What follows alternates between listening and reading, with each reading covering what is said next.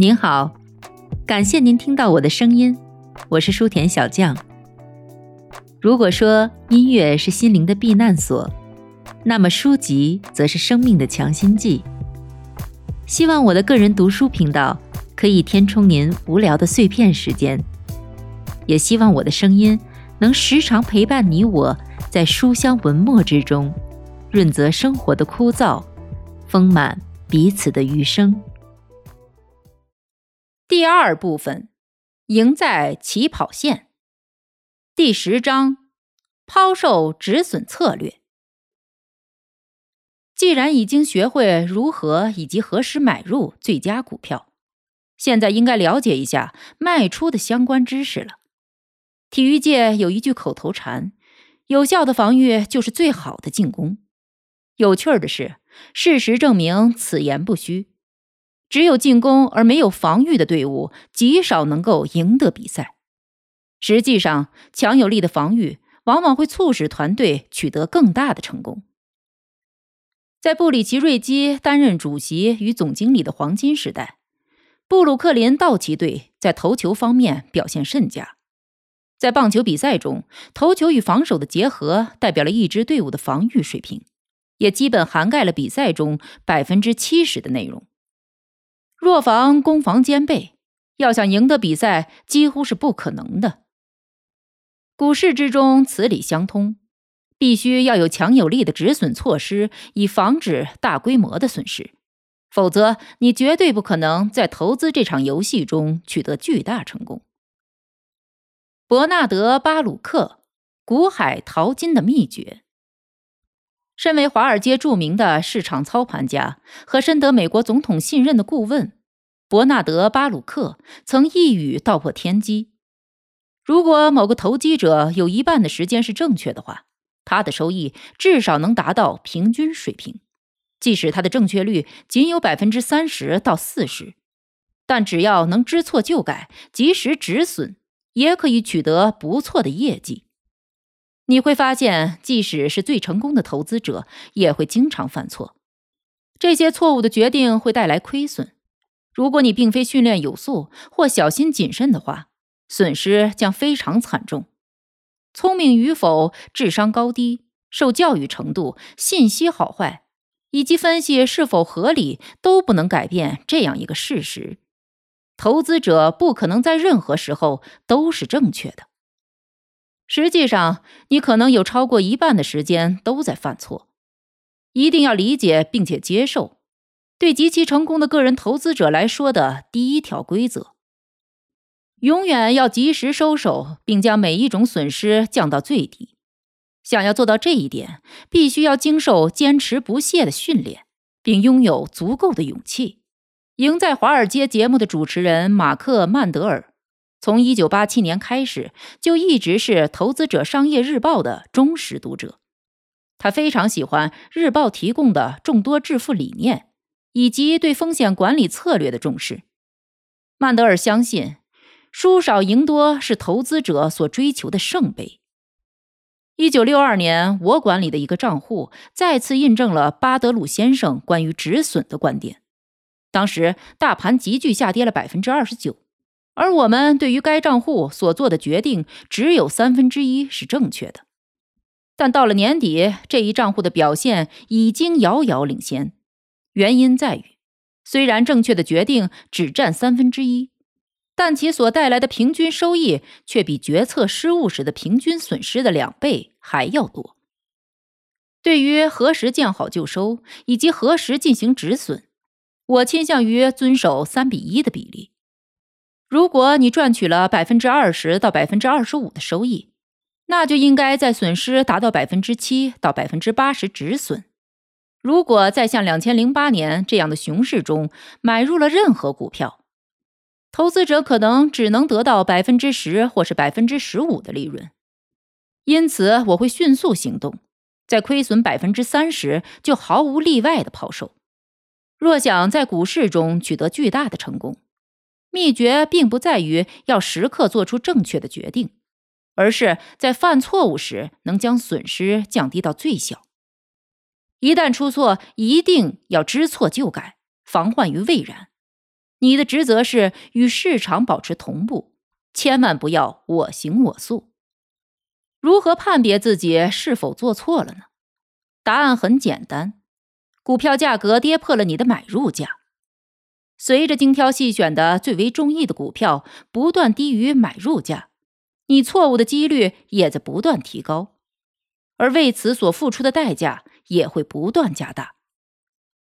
成功人士到底是幸运还是总能正确呢？人们认为，要想取得成功，自己必须成为幸运儿，或是在大部分时间里都能做出正确的决定。事实并非如此。成功人士也会犯很多错误，而其成功则归结于辛勤的努力，并非运气使然。他们仅仅是比普通人进行了更多、更努力的尝试而已。一夜暴富的案例并不多。要知道，成功之花是需要时间来浇灌的。为了找到合适的灯丝材料，托马斯·爱迪生碳化并试验了六千种竹子，其中只有三种能用。在此之前，他则尝试了几千种其他材料，从棉线到鸡毛，无所不包。棒球名将巴德鲁斯训练相当努力，以此换来了全垒打记录。欧文·柏林写过六百多首歌曲，而其中只有不到五十首广为流行。披头士乐队轰动乐坛之前，曾被英国的各家唱片公司拒之门外。迈克尔·乔丹高中时曾被篮球队淘汰出局。爱因斯坦的数学成绩也得过 F，但他耗费了很多年来形成并证明自己的相对论。只有通过不断的实践与摸索，才能在股市中取得巨大的收益。一九六一年股价翻了一番的宾士玉和大西部金融集团正是这样一个例子。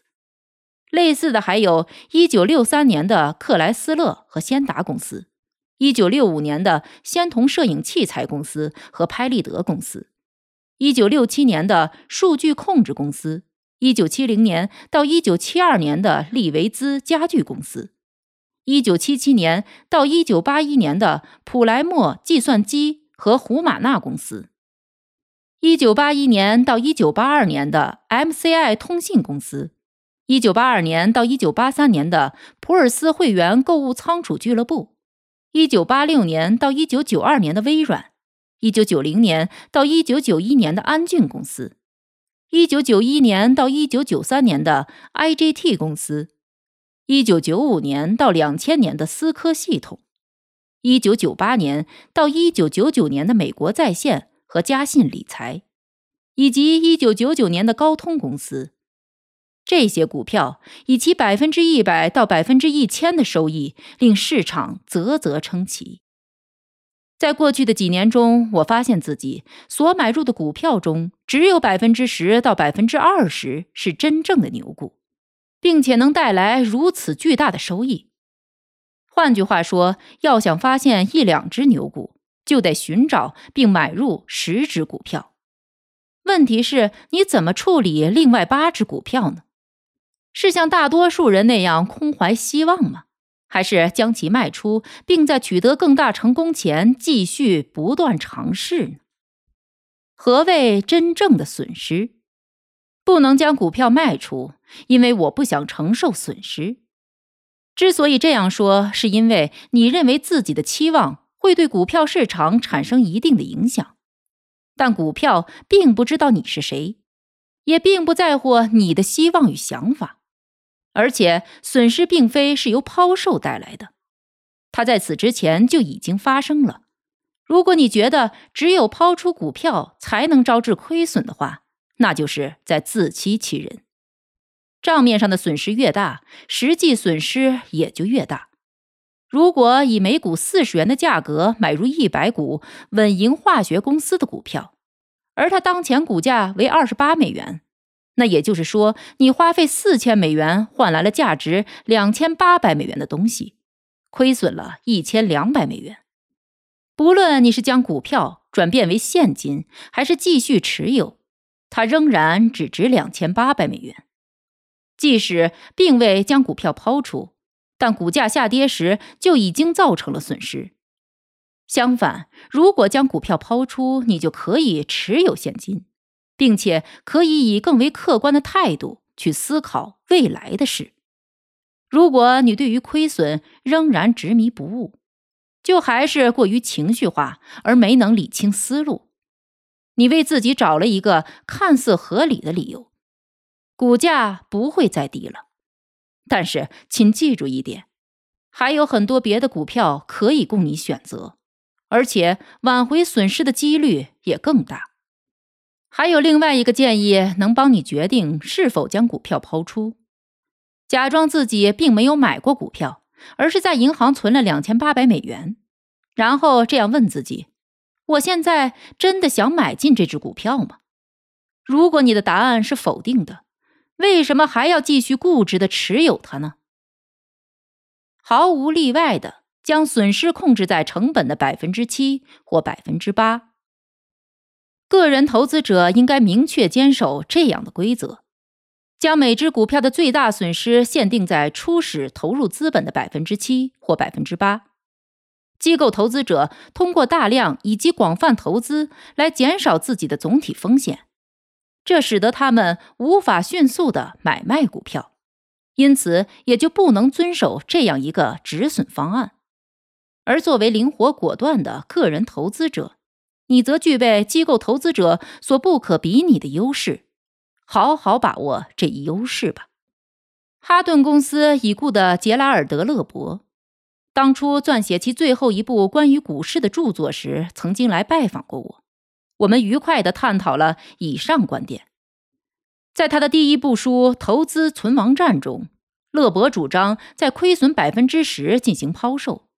我感到好奇，并询问他自己是否也一直遵守百分之十的止损原则。他回答说：“我倒是希望自己能够在亏损远没有达到百分之十就赶紧脱身而出。”要知道，勒伯在股市中赚了几百万美元。佐治亚州亚特兰大市的阿斯托普咨询公司的总裁比尔·阿斯托普。在百分之十止损方案的基础上，稍微做了一些改动。他认为，个人投资者在股价低于买入价百分之五十就应该抛出一半的股票，而低于百分之十时则应该全部抛出。这个建议是合情合理的。为了保护自己的血汗钱，我认为亏损的底线应该为百分之七或是百分之八。如果你受过严格的训练，并且能够迅速行动，平均总损失不应该超过百分之五或百分之六。而如果能将自己的平均错误与损失都控制在这个范围内，投资者则会像对手无法在其面前传球的橄榄球队一样坚不可摧。试想一下，如果没有放弃过多的首次进攻权，你怎么会被过多的首次进攻击败呢？现在告诉大家一个重要的秘诀：如果通过线图来使自己的买入时机精确定位于合适的价格形态上，你的股票就基本上不会比买入价低百分之八。一旦超出这个界限，就说明要么是投资者择股不当，要么就是大盘要开始下跌了。明了这一点，对于你未来的成功至关重要。芭芭拉·詹姆斯是一名《投资者商业日报》的订阅者，他曾几次参加我们的讨论会。纵横于房地产生意二十年后，他开始涉足投资领域，但对股票一无所知。芭芭拉最初只是采用《投资者商业日报》所提供的规则模拟炒股，不错的结果终于让他有信心亲自体验投资的乐趣。当时是二十世纪九十年代后期。大盘似乎只会一味上涨。芭芭拉使用《投资者商业日报》规则所买入的第一只股票是易安信公司。到了两千年将其抛出时，他已经取得了百分之一千三百的收益。除此之外，他买入的盖普公司的股票也上涨了百分之二百还要多。现在，芭芭拉通过在过去十年间遵循《投资者商业日报》提供的意见所取得的收益，已经让他可以自食其力的买房买车了。百分之七的止损规则使他能够充分利用市场上涨的优势，而两千零七年秋季股市开始调整之前，他已经买入了三只符合 CanSlim 原则的股票，它们分别是新源系统有限公司、中国医疗以及盛达油医疗公司。他说：“我都是恰好在中轴点时买入了这些股票。”后来又在七月和八月股市进行调整时，被迫将其卖出。我很开心，只亏损了百分之七或百分之八，多亏了卖出规则，要不然我肯定会倾家荡产，也不可能为下一轮牛市积聚力量了。赫伯·米切尔是另一名《投资者商业日报》的订阅者，他在两千零九年二月曾对我们说：“买入和卖出规则，尤其是后者。”总是屡试不爽，我花了好几年的时间，总算将它们参透，而其成效也随之开始显现。两千零八年的大部分时间里，我都在冷眼旁观股市，而我的一些朋友却亏损了至少百分之五十，个人退休金账户里凭空少了几千美元。对于我在这样的情况下仍能赚百分之五的利润，他们都由衷赞叹。我觉得自己本可以做得更好，但人就是这样，要在实践中不断学习。比如，在一九八七年十月崩盘之前，投资者们本来有充足的时间去抛售股票，从而减少损失，因为股票市场调整实际开始于八月二十六日。如果你愚蠢到试图通过在熊市中买入股票来救市，那至少要将自己的绝对止损点提高到百分之三或百分之四。使用这一技巧多年之后，随着选股和选时能力的提高，你的平均亏损也会有所降低，并且能够学会跟进那些表现最好的股票。投资者需要花费许多时间来学习如何在股价上涨时保险的跟进。但这种理财方法能迫使你将资金从涨势缓慢的股票转移到强势股中，我把它称为强制进食。这样一来，你最后会在亏损还不到百分之七或是百分之八时就将股票抛出，因为需要在强劲的牛市中筹集资金来追加投资于那些表现最好的股票。切记。百分之七或百分之八是绝对止损底线，必须毫不犹豫的抛售。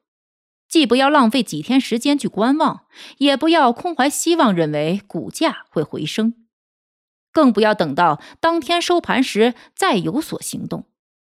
亏损已达到百分之七或百分之八十，这一事实本身才是影响你现在处境的唯一因素。一旦投资业绩遥遥领先，并取得了不错的收益，你就可以给所买股票多一点空间，使其可以在达到最高价后进行正常的波动。此时千万不要因为股价低于最高点百分之七或百分之八就将其抛出。区分这一点与上述止损底线两者的不同是十分重要的。在前一种情况下，你的出发点可能就是错的。所买股票的表现未能如你所愿，而且下跌到买入价以下，辛苦赚来的钱开始亏损，而且情况可能越来越糟糕。在后一种情况下，出发点是正确的，股票的表现越来越好，你因此也取得了可观的收益。既然如此，就可以在牛市中多给这只股票一些波动的空间。这样，你就不会在市场调整幅度达百分之十到百分之十五时被淘汰出局了。但是，也不要在价格过高时买入。问题的关键在于，应该恰好在突破点买入，从而降低股价会下降百分之八的几率。具体如何通过线图选股，请参见第二章。所有普通股都有投机性和风险。不论其名号、品质、所宣称的蓝筹股身份、以前的优异表现，亦或是当前的良好收益，所有的普通股都蕴含着巨大的风险，请牢记这一点。即便收益不菲，而且分析师们的预期仍然乐观，但成长股可能急转直下。股市中没有什么事情是肯定的，也不存在所谓保险的股票，任何股票都随时可能下跌，而对其跌幅，投资者则无从得知。每一笔百分之五十的损失都是从百分之十或是百分之二十开始的。鼓起勇气将股票抛出，并心甘情愿接受亏损，这是投资者保护自己不受进一步损失的唯一方法。你应该果断抉择并迅速行动。要想取得巨大成功，就要学会如何做出这样的决定。我认识很多受过良好教育以及才思敏捷的人士，他们仅仅因为没能及时抛出并止损，便被汹涌的股市彻底吞没。当你的股票表现不佳，而且亏损幅度超过百分之十时，应该怎么做？每个人都可能碰到这种情况，而这是提醒投资者必须抛出股票的更为危险的信号。股票陷入非正常的困境，因此下跌速度及幅度也都超出往常。两千年崩盘使得很多投资新手损失惨重，更有甚者则倾家荡产。如果他们能够遵守我们之前讨论过的简单易行的卖出规则，就能够保住大部分资金。依据我的经验，表现不佳而且亏损非常严重的股票，确实都是一些失败的选择。投资者应该果断将其卖出。这时，股票本身或是股市大盘肯定出现了严重的问题，而将股票卖出以避免日后的灾难。则成为当务之急。请记住，如果股价下跌了百分之五十，下一只股票就只有取得百分之一百的利润，才能刚好弥补亏损。而买到价格翻倍的股票的几率又有多大呢？空怀希望的同时，损失却越来越大，你根本无力承受这样的结果。认为下跌的股票一定会再一次上涨，这样的误解非常危险。因为很多股票根本不会东山再起，而另外一些则要经历几年的时间才能重整旗鼓。一九六四年，美国电话电报公司的股价创下了七十五美元的新高，但之后却一蹶不振，直到二十年后才重新上涨到这一价位。不仅如此。当熊市中标准普尔五百指数和道琼斯工业指数下跌百分之二十或百分之二十五时，很多股票的跌幅则会达到百分之六十到百分之七十五。如果像两千零八年那样，标准普尔五百指数直接跳水百分之五十二，一些股票甚至可以下挫百分之八十到百分之九十。谁又能想到通用汽车的股价会从九十四美元跌至两美元呢？汽车产业对于美国而言至关重要，但如果他想要在竞争激烈的国际市场中分到一杯羹，则需要认真彻底的改革。在此期间，可能还会伴随着破产的发生。一九九四年到两千零八年，在这十四年间。通用汽车股票的相对价格强度线一直在逐步下降。如果印度和中国将来也将汽车销往美国，他们的汽车每加仑汽油能运行五十英里，但价格却更为便宜。通用汽车又该怎么做呢？趁着损失尚小时，果断地将股票卖出，这是防止在股市中遭受严重亏损的唯一途径。一定要保护好自己的口袋，这样才能保存实力，到达投资成功的彼岸。两千年，很多投资新手错误的认为科技股一定会重新回升，自己应该做的就是在每一次下跌时都不断买进，这样就可以轻松赚到钱了。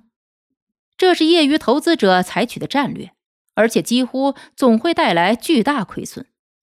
半导体以及其他科技类股票的波动性和风险都是其他股票的两到三倍，所以投资于这些股票，迅速行动并减少损失就显得格外重要了。如果你只买入了高科技股票，或者其权重很大的话，一定要迅速止损，否则就是自找麻烦。除非愿意及时止损，否则千万不要将赚取的利润进行再投资。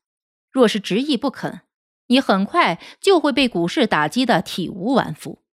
如果你从经纪人那里收到了追加保证金通知，请不要再继续浪费金钱了，应该卖出一些股票，并意识到股市和经纪人向你传达的不利信息的严重性。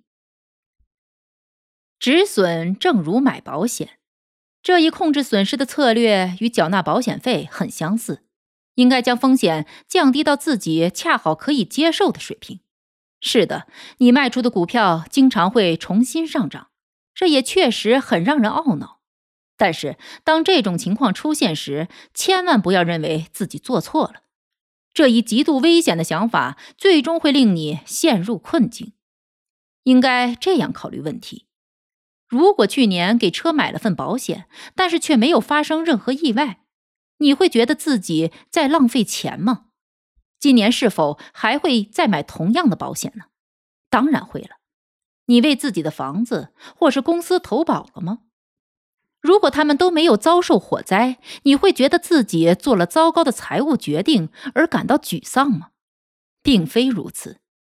购买火险并不是因为知道自己的房子肯定会着火，而只是以防万一，保护自己不遭受。或是将发生的严重损失，成功的投资者迅速的止损，个中道理莫非如此？这是防止出现可能无法挽回的更大损失的唯一方法。如果你的犹豫不决令某一亏损增加到百分之二十，那就需要赚取百分之二十五的利润来弥补损失，依此类推。若等到亏损达到百分之二十五，就需要获得百分之三十三的利润。而一旦亏损了百分之三十三，则需要有百分之五十的利润才能回到原来的状态。等得越久，结果就越糟糕。所以千万不要摇摆不定，应该迅速行动，将所有可能错误的决定都扼杀于萌芽之中。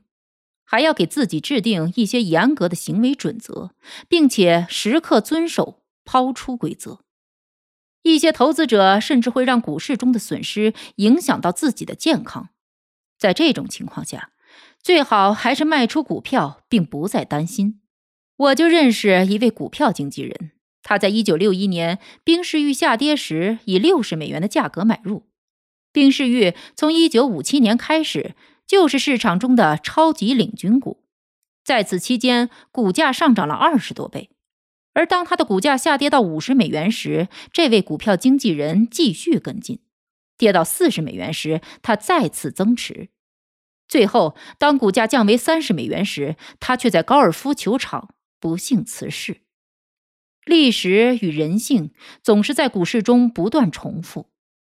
两千年秋天，很多投资者都犯了一个同样的错误。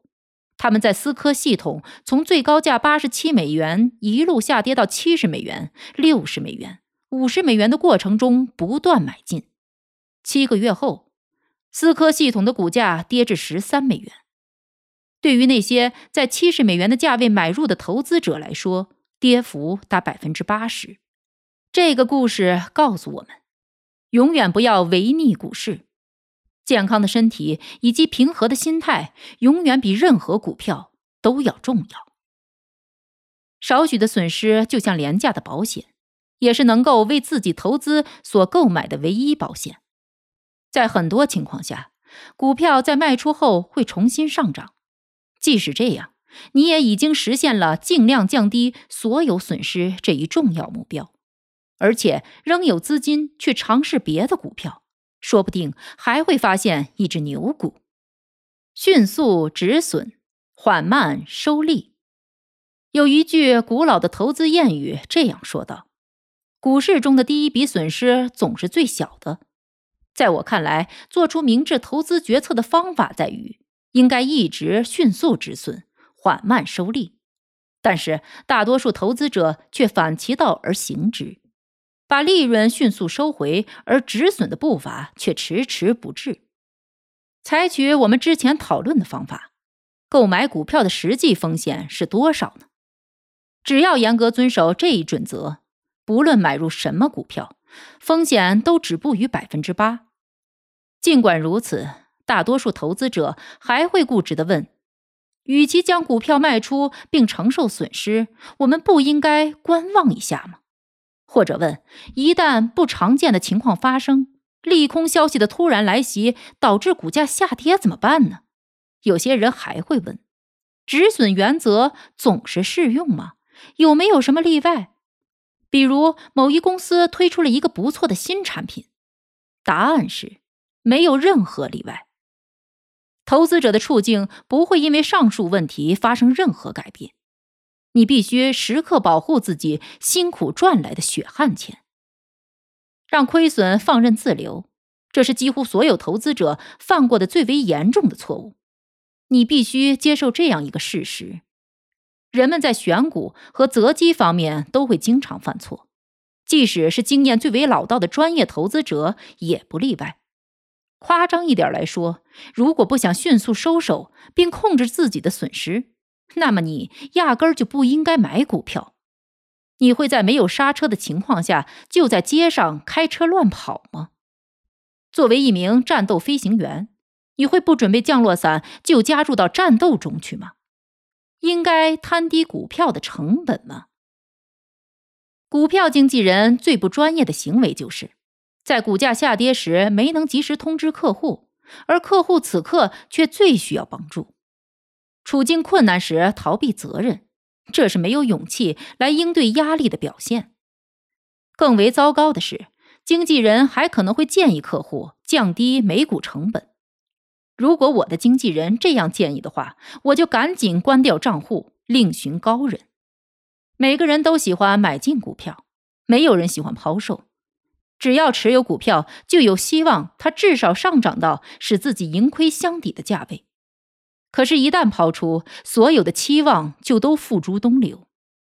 你也必须面对暂时失败这一冰冷的事实。而投资者总是宁可空怀希望，也绝不接受现实。了解情况，迅速行动，肯定要比守株待兔或是胡乱猜测要好。你当然希望股价可以上涨，从而使自己至少可以不赚不赔。但市场的行为以及残酷的现实完全不会理会这一想法。要知道，市场只会遵守供求法则。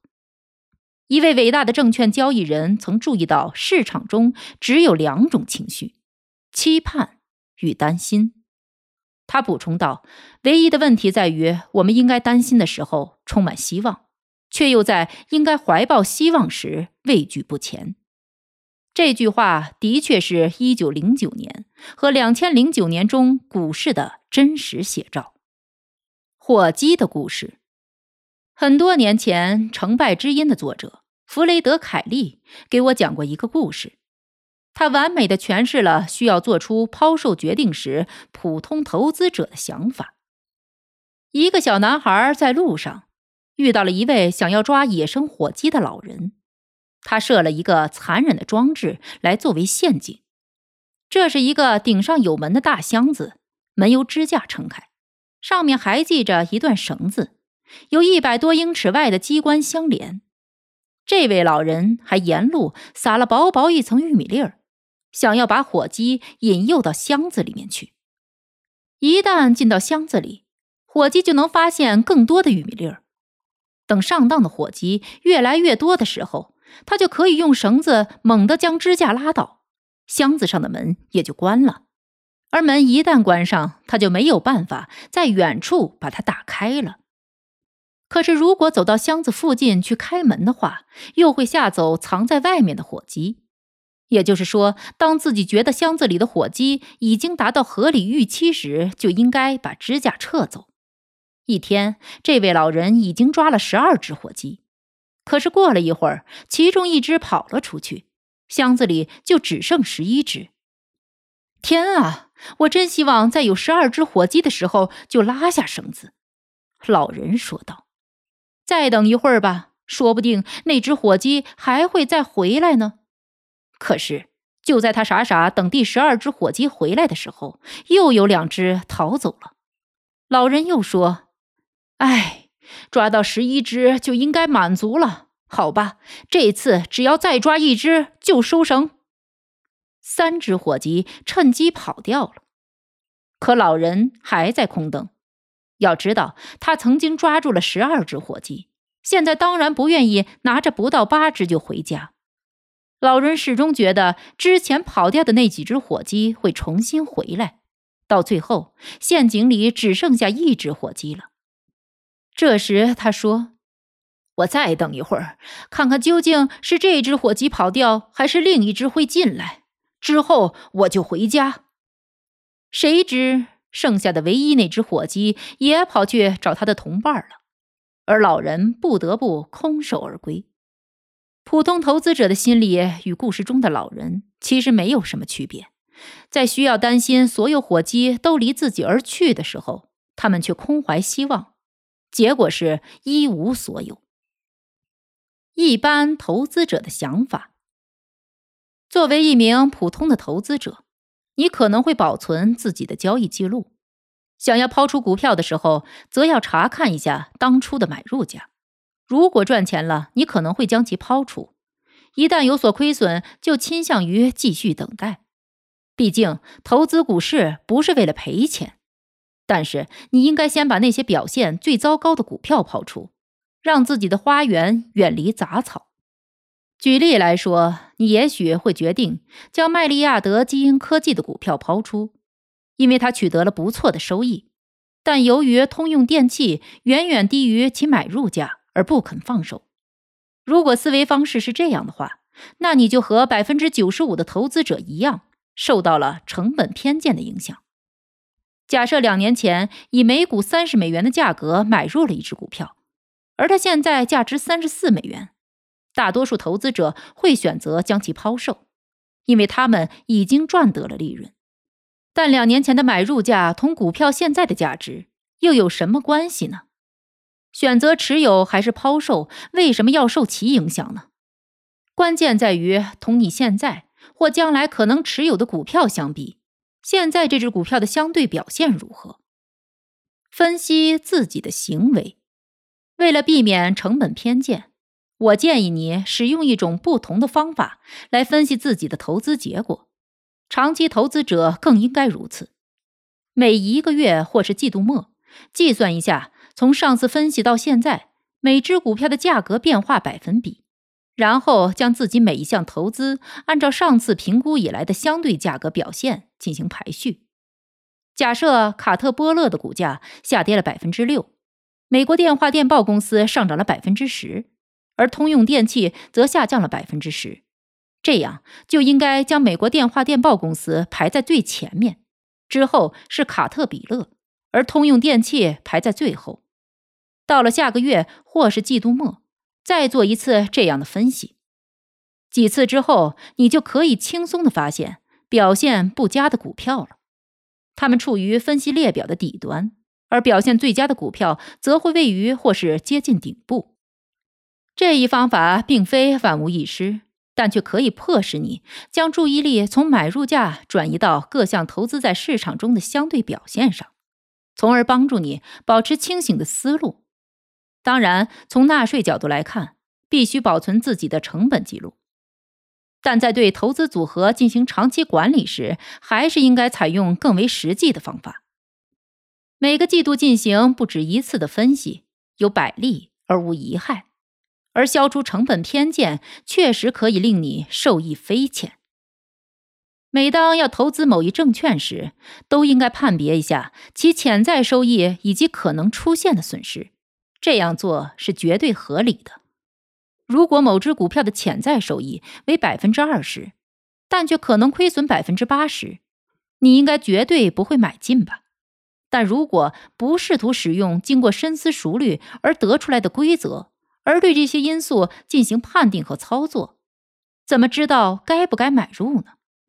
你是否已经将特定的抛出准则记录下来，并严格遵守？还是说，只是在盲目前行呢？在有所亏损的情况下，我建议你将自己预期的抛出价以及投资的所有证券的预期收益都写下来。比如，一旦所有持有的成长股的市盈率比最初突破其初始价格形态时增加了百分之一百以上，你就要考虑将其抛出。如果将这些数字记录下来，你就可以更加轻松地注意到股价什么时候会达到相应的水平，完全基于成本来做出抛售股票的决定，并且由于无法接受自己选股的轻率以及遭受的损失，便在低价时仍然死守不放。这可不是正确的投资之道。实际上，如果是在经营自己的生意，你会做出完全相反的决定。红色衣服的故事。投资股市着实无异于经营自己的生意。其实，投资本身就是一种生意，你也确实应该像商人一样对待它。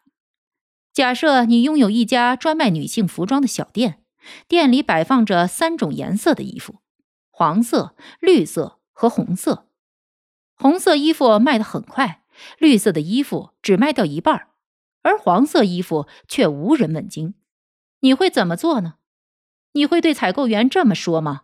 红色衣服全卖完了，黄色衣服看起来没有任何销路，但我还是觉得它们不错。况且黄色是我的最爱，所以不管怎样，我们再多进一些黄色的吧。当然不会了。能够在零售行业生存下来的聪明商人，能客观的看待这一困境，并说：我们绝对犯了一个错误，最好还是处理掉那些黄色衣服。不如搞一个促销，先降价百分之十。如果还是卖的不好，就降价百分之二十。赶紧把资金从那些没人要的冷门货中收回，再多购进点店里热销的红色衣服。这才是一切零售行业中的常识。你对投资也采取了这种措施吗？为什么不呢？作为买方，每个人都会犯错。百货商店的采购员可谓这方面的专家。但即使是他们，也有出错的时候。如果你买错了，那就赶紧认清错误，抛售，并继续尝试其他选择。想要取得可观的净利润，并不需要时刻做出正确的投资决策。现在，你应该知道降低风险以及选择最佳股票的秘诀了。不要再去数火鸡了，折价处理掉黄色的衣服。你究竟是投机者还是投资者？投机者和投资者，这是两个容易被误解的形容参与股市中的人的词语。看到“投机者”这个词，你就会想到那些承受巨大风险，以某只股票未来的成功作为赌注的人。与此相反，“投资者”这个词则令你想到那些明智、理性的涉足股市的人。根据这些传统的定义，你可能会认为投资者更为聪明，但是巴鲁克却这样定义投机者。投机者一词来源于拉丁文中的 speculare，意为洞察与观察。因此，投机者就是能够提前洞悉到任何蛛丝马迹，并能够及时行动的人。这正是你应该做的事情：观察整个市场以及各只股票。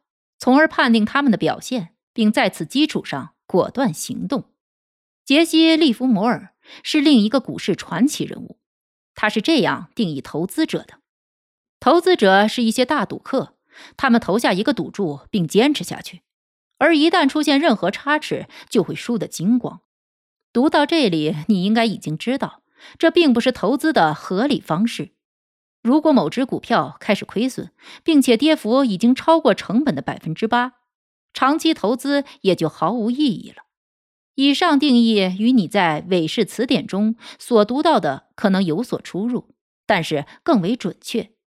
请记住一点：巴鲁克和利弗摩尔曾多次在股市中赚取上百万美元。至于那些词典的编撰者，我就不得而知了。我的目的之一在于令你质疑那些曾经听说过或是使用过的很多错误的投资理念、信条或是方法，其中就包括正确理解投资的含义、有关股市及其运作的方式，还有如何股海弄潮。外界有太多的错误信息，投资者应该学会对其进行客观的分析，不要再盲目听信朋友、同事以及频繁出现在每天电视节目中的各类专家的个人意见。行动更不要受其影响。为什么不多进行多样化投资呢？广泛的多样化可以弥补知识的匮乏，这听起来不错，很多人也都建议你这样做。可一旦碰到糟糕的熊市，所有股票几乎都会下跌，其中一些跌幅甚至可以达到百分之五十以上，并且永远不会再涨回来。所以，与通过一定规则来保护账户的合理防御方案相比，多样化投资只是一个糟糕的替代品。不仅如此，如果你持有了二十只或是三十只股票，却只抛出了三四只股票的话，其他股票所带来的巨大损失同样无法弥补。我并不担心，我是长期投资者，而且仍然能够拿到分红。我并不担心股价下跌，因为它们都是一些不错的股票，而且我仍然能拿到分红。这些想法是非常危险而又愚蠢的。在错误时机买入的优质股，其下跌幅度可能同劣质股一样。而且，你持有的也未必就是优质股，可能你只是一厢情愿罢了。不仅如此，如果某只股票下跌了百分之三十五，而你只拿到百分之四的红利，在这种情况下，仍然坚称自己的投资业绩不错，岂不是很荒谬吗？百分之三十五的损失加上百分之四的收益，你能得到的只是百分之三十一的巨额净损失。要想成为一名成功的投资者，必须面对现实，而不是自欺欺人、空怀希望。没有人愿意承受损失，但为了增加在股市中成功的几率，你不得不面对很多自己不情愿做的事情，形成一些具体的准则以及严格的卖出规则，这样就可以胜券在握。永远不要丧失信心，在真正伤及自己以前。尽快止损的最后一个重要原因是，永远不要丧失决策的勇气。如果在刚刚陷入困境时没能卖出股票进行止损，你可能会轻易失去将来做出买卖决定时所需要的信心，或者更为糟糕的是，你可能非常有挫败感，以至于最后彻底认输并离开市场，而且永远都不会意识到自己做错了什么。也永远不会有机会改正自己的错误，而是彻底放弃了股市可以提供的所有机会。要知道，股市可是最难能可贵的机遇之一。华尔街就是每天不断上演的人性的集合。正确买卖股票并取得净利润，总是一个复杂的问题。人性使然，不论是专家还是业余人士。股市中百分之九十的投资者都未能做足准备，他们还没有学会判定自己的行为的对错，也没能具体学习成功股票上涨以及下跌的原因。成功与否同运气无关，也并不是难解之谜，更不像一些缺乏经验的大学教授曾经认为的那样，股市是一种随机漫步或是有效的市场。培养优秀的选股能力是要花费时间的，而要想知道如何卖出股票，就要投入更多的精力了。正确卖出某只股票实属不易，也最不被人所理解。若想处理妥当，你需要制定一个止损方案，而且要毫不犹豫的行动。务必请放下自尊和自傲，不要再试图逆势而为。也不要留恋任何给你带来亏损的股票，请记住，并不存在好的股票。如果价格不上涨的话，它们都很差劲。从两千年和两千零八年的经验中吸取教训吧。那些采纳了我们抛出准则的投资者，都成功的保护了自己的资金，并取得了不错的收益。而那些没能制定或遵守这一准则的投资者，则伤痕累累。